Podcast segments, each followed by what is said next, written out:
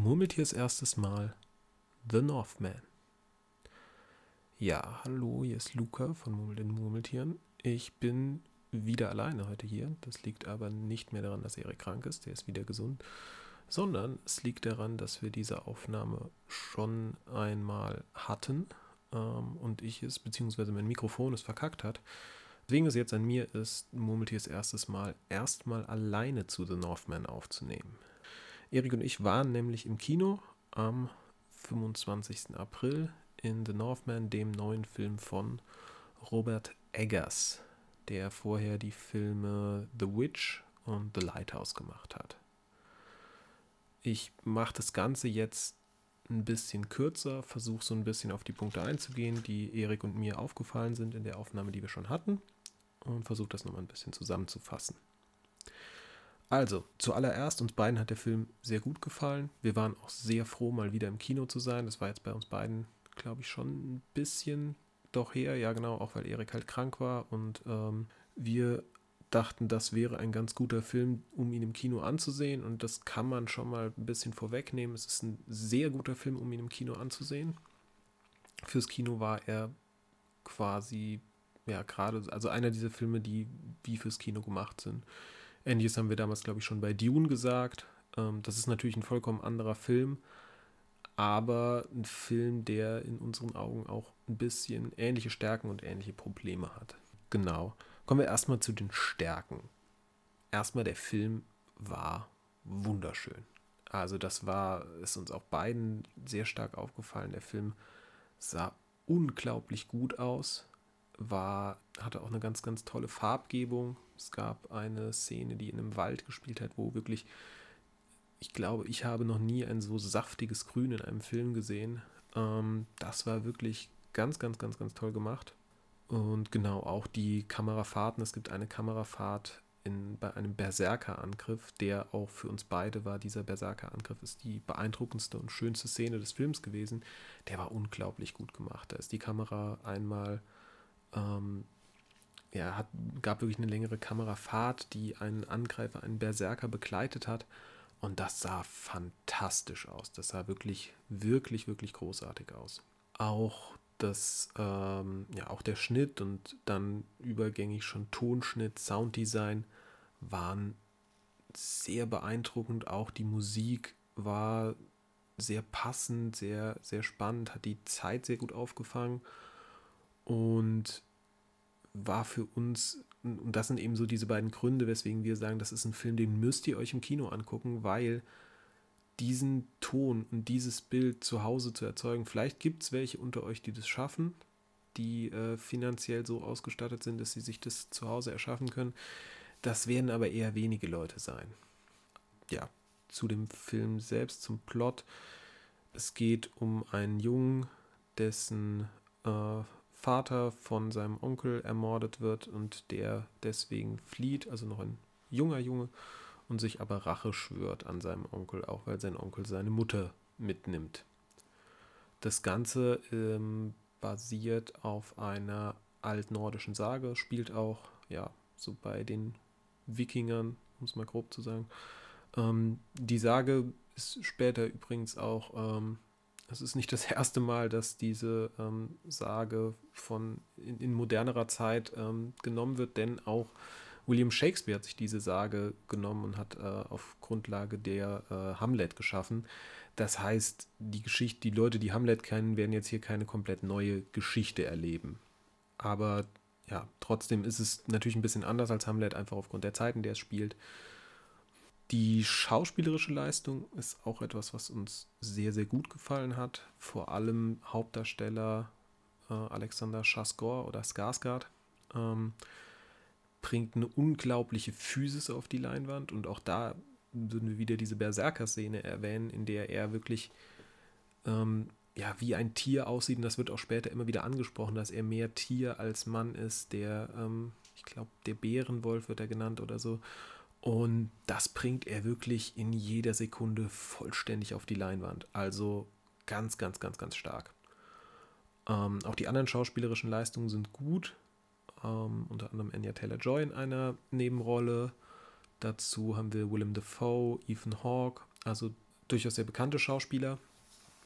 Das Einzige, was ich mittlerweile in Retrospektive ein bisschen sagen würde, ist, dass gerade jemand wie, wie Anya Taylor Joy, die ihre Rolle sehr gut machen, die auch sehr, sehr gut ausgewählt hat, in diesem Film mitzuspielen, nicht unbedingt die anspruchsvollste Rolle hat. Also es ist jetzt nichts, was besonders viel von ihr erfordert.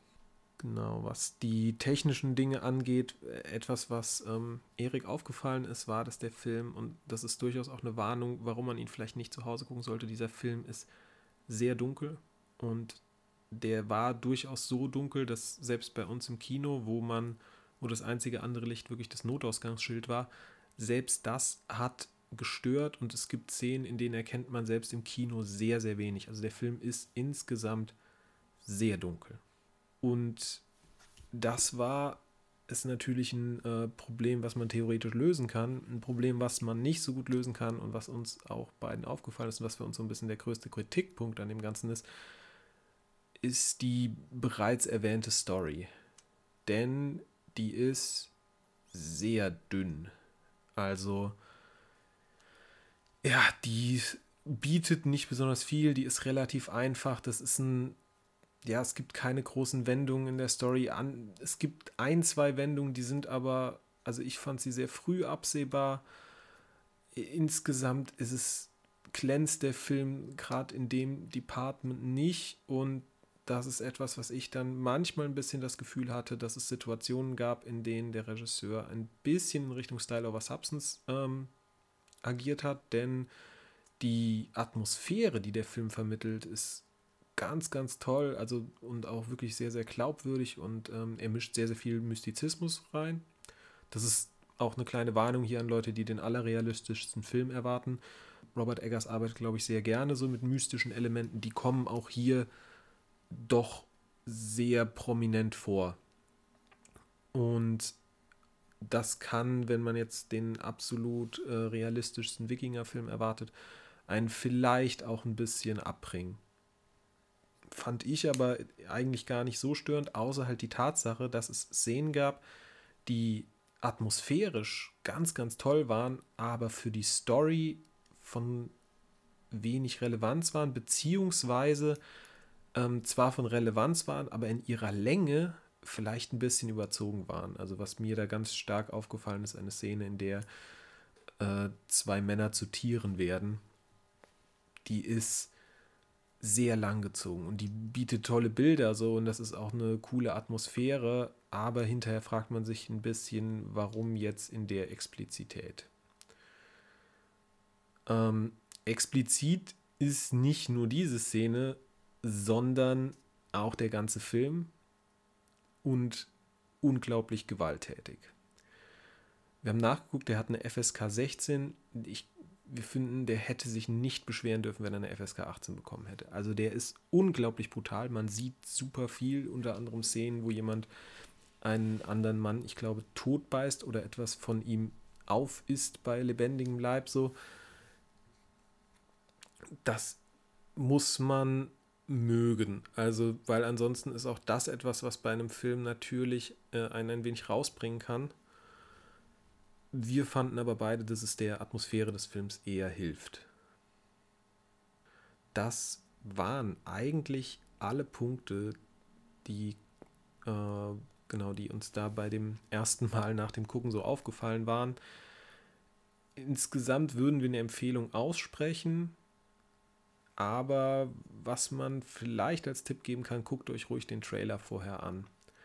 Der Trailer fängt gerade die Atmosphäre sehr gut ein. Ob er jetzt den Plot so äh, unbedingt perfekt einfängt, weiß ich jetzt nicht.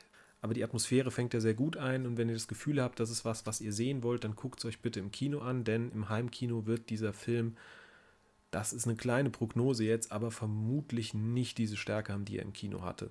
Sehr wahrscheinlich nicht. Und ein weiterer Vorteil vom Trailer ist, dass er es äh, schafft, zum Großteil Szenen aus dem ersten Drittel des Films zu nehmen. Also er nimmt jetzt an Bildern nicht so viel weg. Das ist ganz gut, das heißt, man kann den sich ruhig angucken und dadurch so ein bisschen, vielleicht inklusive unseres ersten Eindrucks, so ein bisschen sehen, wie man zu diesem Film dann eben schlussendlich steht. Ja, wir haben uns überlegt, dass wir für Murmeltiers erstes Mal eine Bewertungsskala einführen. Und anstelle von irgendwelchen von einer 5er-Skala oder einer 10er-Skala haben wir uns für eine 27er-Skala entschieden.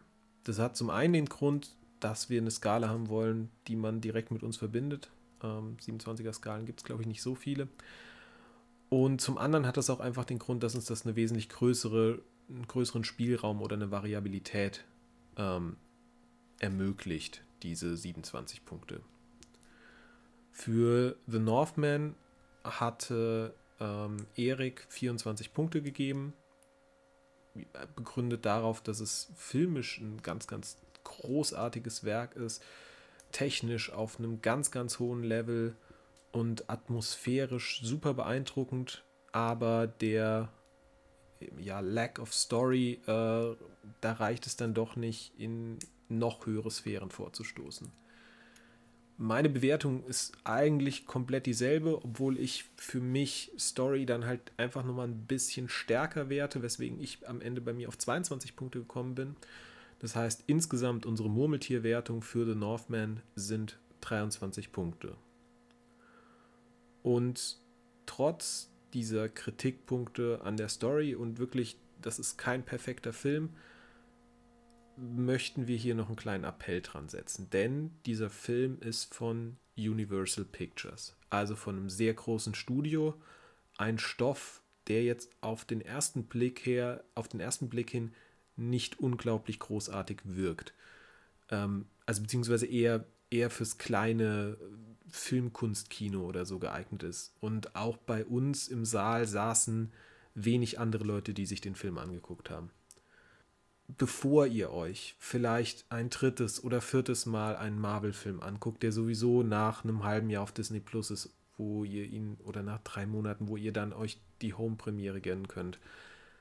Schaut euch lieber einen Film wie The Northman an, unterstützt das ein bisschen, zeigt den großen Studios, dass auch so ein Stoff, der auf den ersten Moment her nicht wie der typische Blockbuster-Stoff wirkt, im Kino funktioniert, weil das macht das Kino diverser und das macht dann auch wesentlich mehr Spaß, wenn man solche Filme sehen kann und ermöglicht dann vielleicht auch die Chance, dass es Kinos, äh, das, ja, dass Kinos insgesamt ein bisschen diverser aufgestellt sind und eben nicht mehr im Kino in der Nähe nur die drei, vier großen Blockbuster laufen.